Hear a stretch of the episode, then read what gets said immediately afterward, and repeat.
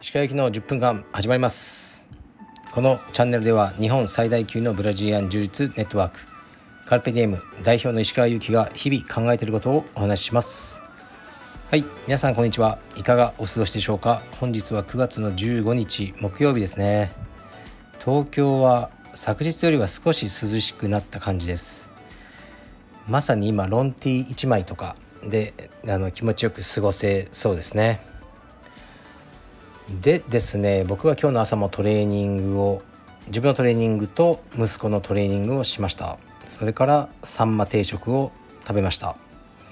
で、えー、新しい道場に関する、えー、打ち合わせを昨日の夜もしましたし今日の昼も少ししてましたね。いやどうなるんでしょう。こうね会員さんゼロから始めるというねこの恐怖。恐怖ですね。1年経っても例えば会員さんが 10, 10人とかだったらもうこれは終わっちゃいますね。でもそんなことはないだろうとか、ね、自分の中でいやカルペディエム代表石川祐希いや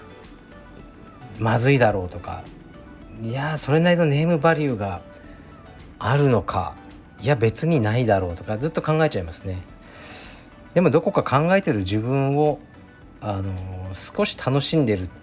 ていうのはありますね。だから本当にこうねまずいなとは思ってないんですがまあ楽しみですね。楽しくあのやって僕が楽しんでればうん会員さんも増えてくれるんじゃないかなと楽観的に思ってますね。でこの3年ねコロナでいろいろ辛い思いはして、まあ、僕だけじゃなくてカルペディエムの支部長みんな、まあ、多分メンバーさんたちもそうですよね。とか他の道場の先生たちもみんなそうででみんなねあの結構鍛えられたんじゃないかなと思うんですね。だからもう何が起きてもあの、うんまあ大丈夫とは言い切れないんですがねブレずにしっかりとやっていこうと思いますね。はい。ではいきますかねレターに。いきます。鹿先生こんにちは。新しい道場のスパーリングのないクラス。とても良いと感じました。これからの時代に需要があると思います。ただこの流れに自分の中で葛藤があります。試合に出る強くなるということを目指す格闘技としての充実がとても好きなのですが柔術の敷居が下がって競技人口が増えても柔術マット運動エクササイズのようになってしまうのは嫌です。敷居を下げて普及させることと格闘技としての柔術を守ることの両立の難しさもあります。おしゃれなイメージを作って充実のコアなカルチャーは守りたい。といった旨のことをおっしゃっていた石川先生のご意見をお聞きしたいです。はいありがとうございます。うーんなんか同業者の匂いがしますねすごい。まあなんというか競技人口が伸びないとトップのレベルも伸びないんです。だから例えばメジャーリーグがあって草野球のおじさんとか少年野球もいっぱいいるわけじゃないですか。楽しむことた、ね、だけにやってる野球ファンがいっぱいいて見に行くだけが好きな人あの人たちがいないとトップ選手たちのレベルは伸びないと思ってますね。トップ選手だけを育てるっていうのは無理ででだから選べばいいと思うんですよね。自分がどこに入りたいか。でちゃんと道場を見て、ね、どういう道場なの道場もこれからどんどん変わってくると思うんですね。いやうちはもうねその選手をもう鍛えまくるんだっていう道場があったりいやあの一般の会員さんと楽しくやる道場ですってあったりで自分で選んで自分にフィットした道場にあので練習するのがいいんでしょうね。そしたらこう何も問題ないと思うんですね。で僕はもう常々何十回も何百回も言ってるかもしれません。強さを求めるのはスタッフだけ。強くなりたい、ね、遠征行ってっていうのはスタッフになるしかないだろうと思ってますね。働きながらメジャーリーガーとか無理というのと同じような意味合いですね。でだからあの一般の会員さんとかにこうもっとコンペティションクラスをとか言われてもうーんっていう感じなんですよね。僕はですよ。であの一般の会員さんはもう楽しく充実ができてでねスタッフはもうスタッフ連プロとしてやる。でむちゃくちゃ強い。っていうのが理想だっていうのをこれは言ってますね。何も変わってません。でそのスタッフは強いままでその一般の会員さんの部分の、えー、敷居をもっと下げたい。と思ってるのが僕のあの考えですね。で今一般の会員さんとはいえね毎回毎回スパーリングをするっていうのはこれはもう大変なこと。だと思いますね。だからまあ毎回じゃなくてね今日はねスパーリングはしたくないなでも汗はかきたいなっていうような人の要望にも応えられる道場にしようと思ってるわけです。分かっていただけましたでしょうか？はい次いきます。えー、っと石川先生いつもラジオ楽しく拝聴しています。35歳の会社員です。自分自身は楽しくサラリーマン生活を過ごしているのですが40代の会社の先輩を見ていると人間関係や会社プライベートでの先行き不透明さなどが原因で鬱になっている人を見かけます。そういう人を見ていると40代になることが怖いです。まさにミッドライフクライシスとも思うのですが楽しく過ごしている40代とそうでない40代の差は何だと思いますか？お考えをお聞かせいただきますと幸いです。はいありがとうございます。うんまずはこう誰が本当に楽しいか悩みがあるかとか分かんないですよね周りから。こうっていうのは僕はそういう考えなんですよね。この人楽しそうな人生だなとかまあ軽く思うことあっても本当は分かんないですよね。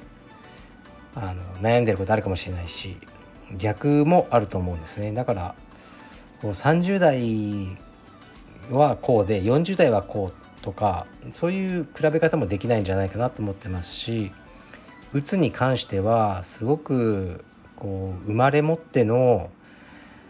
あのものが多いですね。もう脳のこうねなんか受容体なのでねドーパニドーパミンとかセロトニンとかそれのねもともと受容体の数がどうとかでうつになるならないはかなり決まってしまうようなのでまああの本人の置かれてる状況とあまり関係ない場合も多いらしいですね。まあ、あまり難しい話をしても仕方ないのであの年代に限らず楽しそうに過ごしてる人とそうでない人の差っていうのはまあ自分の経験を持ってして語るしかないんですけどやはりストレスですよねストレスをなくしていくっていうのが大事で僕に関してはストレスを浴びない方法をあの30代中盤から、まあ、今にかけて学んだなと思いますね。自分で自分を分析してどういうことが自分はストレスになるのかでも